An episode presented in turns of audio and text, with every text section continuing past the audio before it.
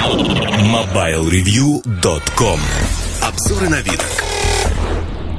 Наверное, стоило бы говорить о реальном продукте, то есть продукте, который держал в руках, но э, столько пересудов, всяких рассуждений об Apple iPad, что не могу сдержаться и не пообщаться по поводу этого революционного, как его называют, устройства во всех смыслах. А кто-то его называет уже так же, как я, разжиревшей фоторамкой, кто-то говорит о других названиях, но давайте поговорим. Благо, усилий со стороны Apple в пиар этого продукта было вложено еще до его запуска так много, что в течение 10 дней до запуска мне звонило много российских журналистов и спрашивало, ну вот расскажите про характеристики этого устройства, расскажите, как оно заборет все ноутбуки и нетбуки вместе взятые. То есть изначально посыл, который был э, дан компании, он очень правильный для нее. Правильный в том аспекте, что революционное устройство, которое заборет сейчас всех и вся, еще до выхода, когда никто не видел его характеристик и не видел его в глаза, заборет и победит всех. Вот просто пришел, увидел, победил. На мой взгляд, посыл очень правильный для компании Apple, повторюсь. Для рынка, наверное, не очень правильный, потому что вот те ожидания людей, обычных людей, не гиков, ну и гиков в какой-то степени, связанные с этим продуктом, они оказались не удовлетворены в полной мере. Потому что, в отличие от многих других презентаций, когда люди восхищались продуктами Apple, количество негатива, связанное с этим конкретным продуктом, оно превысило позитив. Да и было интересно наблюдать за котировками акций компании, которые до запуска росли как на дрожжах, потому что все ожидали, что будет нечто, нечто, что взорвет рынок. А во время презентации они начали падать, падать, падать. Затем их поддержали движением вверх, но в течение двух дней они отыграли обратно. Что это значит? Это значит, что рынок не воспринял устройство – Аналитики инвест-компаний банков не восприняли это устройство. Устройство не посчитали достаточно революционным. Я не буду останавливаться подробно на характеристиках а, устройства. Внешне оно выглядит как обычный iPhone, большой только, ну или iPad, если хотите. Весит немного, встроенной памяти 16 гигабайт или 32, либо 64. Сенсорный экран достаточно большой. 10 часов работы от одного заряда батарейки, виртуальная клавиатура на экране. А, судя по презентации, как Джобс держал его, да и вообще по планшетам, которых у меня в руках уже побывало почти с десяток, я могу сказать, что работать с одной рукой невозможно. То есть, если мы говорим про клавиатуру и подобные вещи – работать придется двумя руками. Это ставит крест, наверное, на вот таком дорожном использовании, когда вы не сидите в кресле самолета. Во всех остальных моментах он интересен как смотрелка фильмов и прикроватное устройство. То есть это устройство, которое лежит на тумбочке рядом с кроватью, посмотреть почту, почитать интернет, посмотреть фильм, послушать музыку уже, ну, как бы если не в громком режиме, а через наушники, наверное, нет уже потому что все-таки большое устройство. Обычно у меня iPod Touch, либо другой плеер, они валяются, я могу заснуть там, лечь на него, вынув просто наушники, чтобы не шебуршиться и не кидать куда-то на окно, на столик. Ну, вот как-то так. Как прикроватное устройство, да, практически идеально. Но я хочу совершить экскурс в 2000 год. 2000 год, Прага, Компания Philips запускает новую линейку продуктов, которые рассчитаны на домашних пользователей и позволяют работать практически везде. В этой линейке были совершенно замечательные ноутбуки и панели, планшеты сенсорные, которые позволяли отстегивать экран, идти с этим экраном в постель. То есть блок оставался где-то на рабочем месте, ну вот клавиатура от ноутбука. А с экраном вышли в постель и могли работать, смотреть кино, например. Работать в интернете. Ну, делать все, что вам угодно, вашей душеньке. как бы вот эта идея, она витает в воздухе достаточно давно. И планшетные компьютеры появились отнюдь не с анонсом от Apple, iPad, а намного раньше. Но не возникло бума на использование таких устройств. Почему? Причина достаточно простая. Бум не возник а, потому, что люди не знают, как использовать эти устройства. Не в ограничениях технологии речь, а в том, что все мы уже оснащены телефонами. Ну, сложно представить человека, который не имеет мобильного телефона. Я таких знаю всего двух или трех. Я имею в виду среди молодых людей, кто пользуется компьютерами и другими благами цивилизации. То есть сознательного отказа от мобильных телефонов, коммуникаторов нету. Итак, все пользуются телефонами. Давайте посмотрим, а компьютерами все пользуются? Да, практически все, в том или ином виде. Более того, если смотреть статистику продаж, ноутбуки, нетбуки, то есть портативные компьютеры уже опередили обычные блоки системные, которые ставят на стол, под стол и тому подобное. То есть мобильность тут тоже достигнута. Хотя э, ноутбуки как замена настольного компьютера большие, они все равно портативные. Так или иначе его можно собрать, положить в машину и куда-то поехать. Хорошие машинки, интересные. Но если э, вернуться даже к презентации, то Стив Джобс показал очень простую вещь. Он показал место iPad в экосистеме от Apple. Это место ровно между ноутбуками и портативным айфоном. То есть где-то посерединке.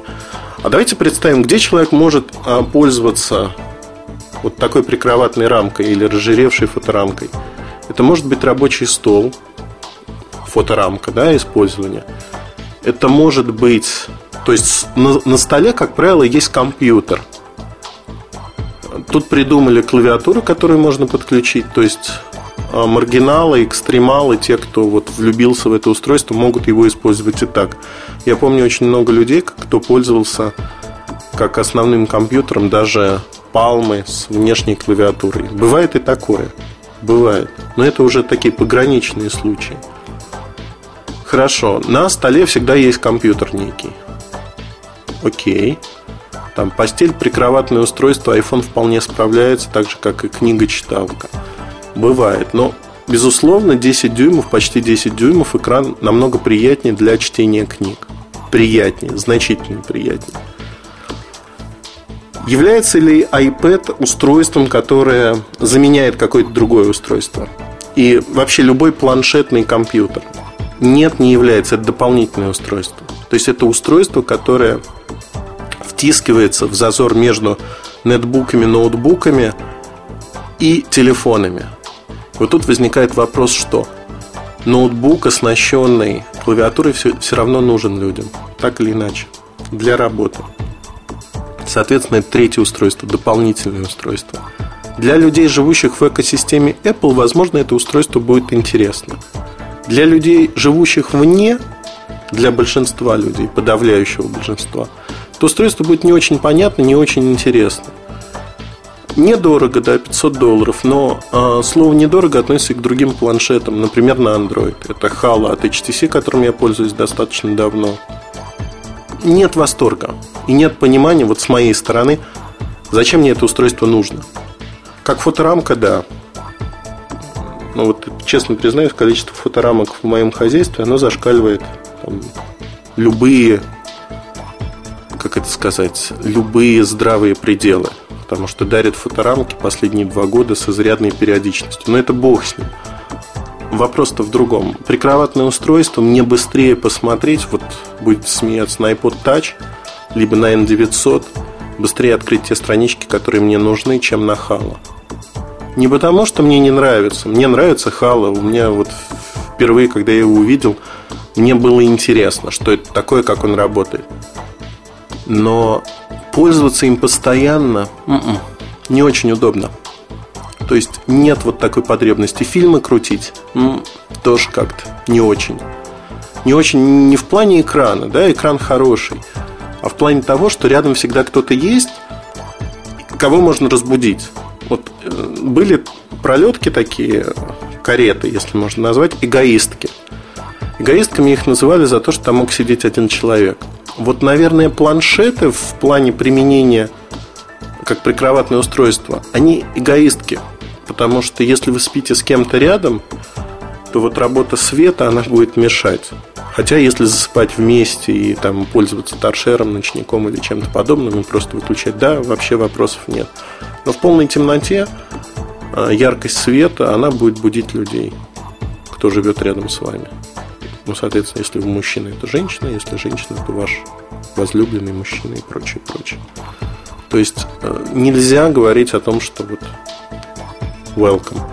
При этом я хочу отметить, что именно смартфоны, коммуникаторы, телефоны, они в этом аспекте интереснее. Экранчик все-таки поменьше, он не освещает половину комнаты вот так сильно-сильно. Если его отвернуть в сторону, отраженный свет освещенный, он не будет мешать человеку рядом.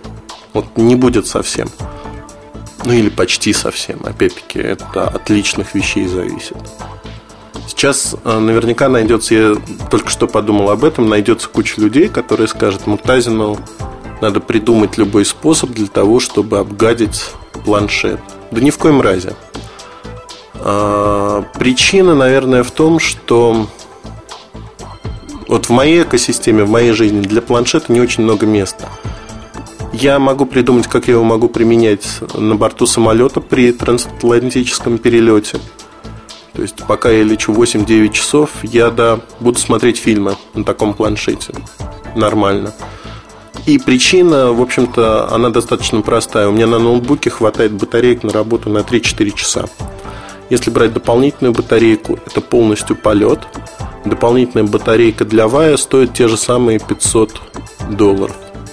500-600 долларов усиленная батарея. И то, если покупать ее не в России. Э, имеет смысл, наверное, купить, вот выбирая между батарейкой и еще одним устройством, купить еще одно устройство, которое дополнит мою экосистему. Но при этом надо тащить будет зарядник и тому подобные вещи. Но в остальном я думаю, что глупо ехать куда-то в поездку длительную и брать с собой второй компьютер, по сути. Глупо. Для людей, которые катаются на короткие расстояния, день-два, да, это интересное предложение но это не массовый рынок. И вообще, вот эта категория планшетов, она не массовая. Массовой ее назвать можно только в пьяном угаре, потому что ну, ее будут проталкивать как массовый. Apple будет пытаться проталкивать как массовый сегмент, но он не массовый. Давайте посмотрим на другой аспект этих устройств, а именно приложение iBook.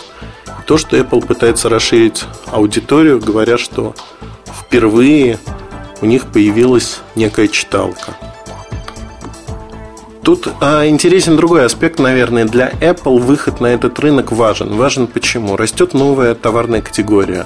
А, e-book, e-буки, то есть электронные читалки, которые позволяют читать книги.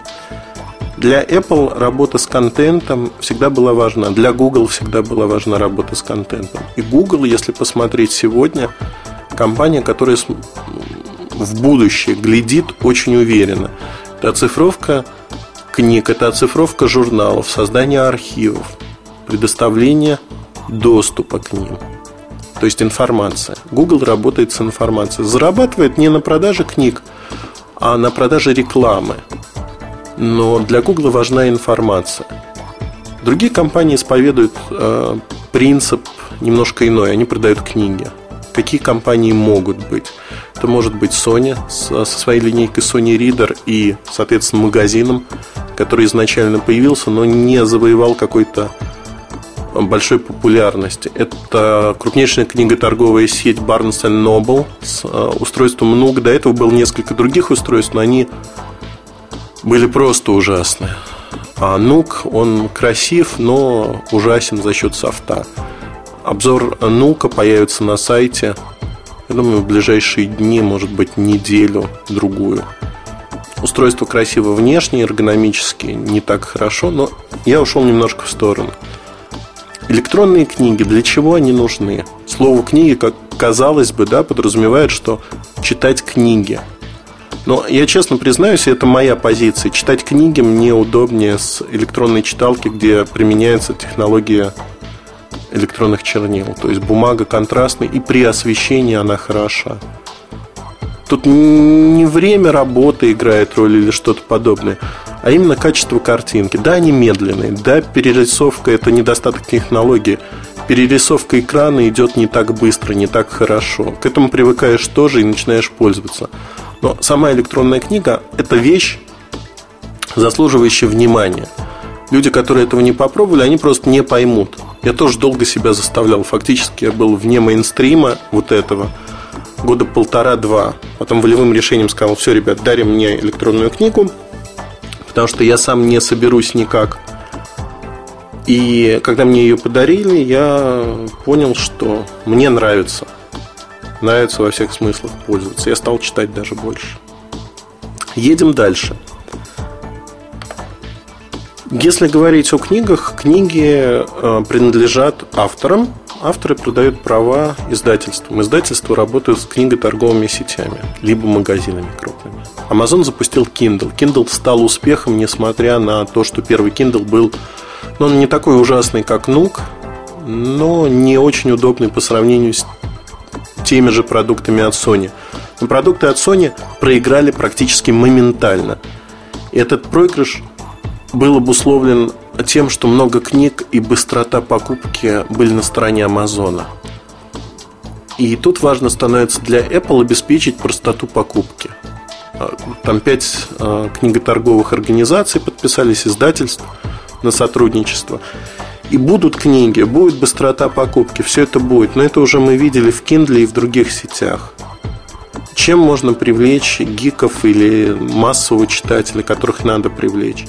чем-то особенным. И вот это особенное есть в этом а, продукте. То, что никогда не появится в продуктах Sony, Kindle, других. Знаете, вот это рынок, который еще никто не освоил. Это рынок, который надо осваивать. Это рынок периодической прессы. Журналы, газеты. Обратите внимание, что большинство газет уже стало ну, деловых изданий, развлекательных изданий. Они стали цветными. Цветная офсетная печать они хороши, они выглядят хорошо, они во всех смыслах привлекают внимание. Так вот, периодическая пресса – это то, что можно показывать только на цветном экране. То, что можно пощупать на цветном экране. И находясь в Корее, я разговаривал а, Эльбао Чусан. Это крупнейшая корейская газета. Тираж исчисляется миллионами штук. Есть несколько изданий. У них есть перспективная лаборатория. Лаборатория исследований того, что будет дальше. Так вот, они считают, что за T-Paper T-Paper это тачскрин технология, по сути, будущее. И вот тут надо говорить о том, что как читалка книг, iPad никакой. Он действительно не так интересен. А вот для просмотра, ежедневного просмотра прессы, это удивительная штука. И за этим будущее. Вот без всяких дураков. Будущее за такими устройствами. И от прикроватного оно плавно перекочует, наверное, на кухню. Утром посмотреть прессу, утром посмотреть газеты. С комфортом прочитать их на большом экране. Если нужно, просмотреть медийные ролики, которые могут быть встроены в электронную версию газеты отмасштабировать, сохранить ссылки, сохранить, переслать тут же кому-то то, что вам понравилось. Ни одна газета этого не позволит никогда делать. Электронная бумага не позволяет этого делать. Вы не можете быстро отмасштабировать, быстро посмотреть. И вот в этом аспекте iPad это действительно некое предвосхищение того, что будет. То, что пока New York Times не сказала, в каком виде будет подписка – они не сказали, как они будут работать с Apple iPad. Наверное, они не забегают вперед. Либо не готовы технологически, технически. Но то, что будущее за такими газетами, это совершенно точно. Подписка будет оформляться именно так. Именно на такие газеты. Бумажная версия уходит в прошлое, она отмирает. И не хочу подобляться известному персонажу из фильма «Москва слезам не верит», когда говорилось о том, что театр умрет, все заменит телевидение. Нет, бумажные газеты будут они будут чувствовать себя достаточно неплохо, и люди будут ими пользоваться. Но их значение упадет, потому что моментальная доставка контента будет возможна именно так. Вообще, мы наблюдаем смену парадигмы целиком. Парадигмы именно издательства газет. Почему? Потому что это совершенно другая парадигма. Не электронная газета, электронные СМИ. Посмотрите на сайт «Ведомости». Там появляются заметки, которые не выходят в бумажной газете. И появляются они не в определенное время, а в момент, когда они написаны, когда они уже готовы. То есть газета живет постоянно. Тут то же самое. Возможно, будут выпуски, там утренний, вечерний выпуск газеты, некие апдейты.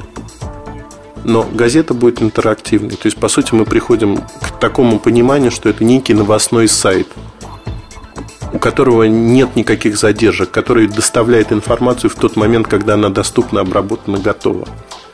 То есть газета выходит на принципиально новый уровень по скорости работы, чего нельзя достичь существующими технологиями. Это займет 5-10 лет, но это случится. И планшеты в этом аспекте, они будут интересны. На мой взгляд, первые планшеты, которые можно будет назвать удобоваримыми, появятся через 2-3 года, не раньше. И вот эти планшеты уже придут к моменту, когда такая парадигма использования вот таких устройств для чтения газет, оно станет нормой. Сегодня пока нет вот этой экосистемы. Газеты сами не готовы, издательства сами не готовы переходить в электронный вид очень-очень быстро. Два-три года уйдет на это. Apple, имея те контакты, которые она имеет в медийном бизнесе, я думаю, станет во главе вот этой следующей революции. Но отнюдь не iPad. То есть это может быть следующий iPad – следующий продукт, но не текущий продукт. Текущий продукт – это некая концепция планшета. Во многих обсуждениях этого продукта звучало, что слишком сахарно все рассказано. Вот тут есть подвох. На мой взгляд, рассказано Стивом Джобсом было всегда, как всегда все. Сладко, революционно, хорошо. Продукт не революционный, стоит он тех же денег, что обычно стоят продукты от Apple, потому что конкурирующие решения будут стоить разброс цен 350-500 долларов. Характеристики такие же или лучше. И, в общем-то, только марка Apple и экосистема Apple. Кому-то это покажется плюсом, кому-то покажется минусом. Продукт имеет право на жизнь. Он не ужасен, но и не настолько хорош, чтобы говорить, что он совершил революцию. Революция, наверное, будет именно в области чтения газет. Газеты и тому подобных вещей. Но никак не как электронная книжка или компьютер, который можно взять с собой куда-то. Да, в Apple поторопились для того, чтобы застолбить эту нишу. Есть очень высокая конкуренция. Будем смотреть, что будет происходить дальше, хотя я не люблю эти слова говорить. Но все зависит от того, насколько быстро компании начнут договариваться с газетами, насколько быстро газеты смогут превратиться в электронные СМИ в полном смысле этого слова. Пока iPad выглядит как заявка на успех в отдаленном будущем. Сегодня это нишевое устройство, как и любой другой планшетный компьютер. Возможно, в сегменте планшетных компьютеров, вот в этом узком сегменте 2-3% рынка, который займет в 2010 году, от общего рынка компьютеров, что немало в штуках. А возможно, он займет там половину. Возможно. Но это все равно ничто. Это ничто, это очень слабые продажи, нишевой продукт. Не более того. Свои мысли, пожелания, высказывания вы можете оставить в нашем форуме а, о подкастах. Всегда буду рад их услышать. И давайте подискутируем на тему того, Действительно, удобно ли вот такая читалка для чтения газет и тому подобных вещей, а не книг в первую очередь? И нужна ли вам такая функциональность? Даст ли это вторую жизнь газетам или не даст? Мне кажется, даст. И даст толчок развитию рынков. Рынков медийных. То есть газеты списывать со счетов рановато. Я думаю, много еще произойдет в этой области. Удачи! Хорошего вам настроения. MobileReview.com Жизнь в движении.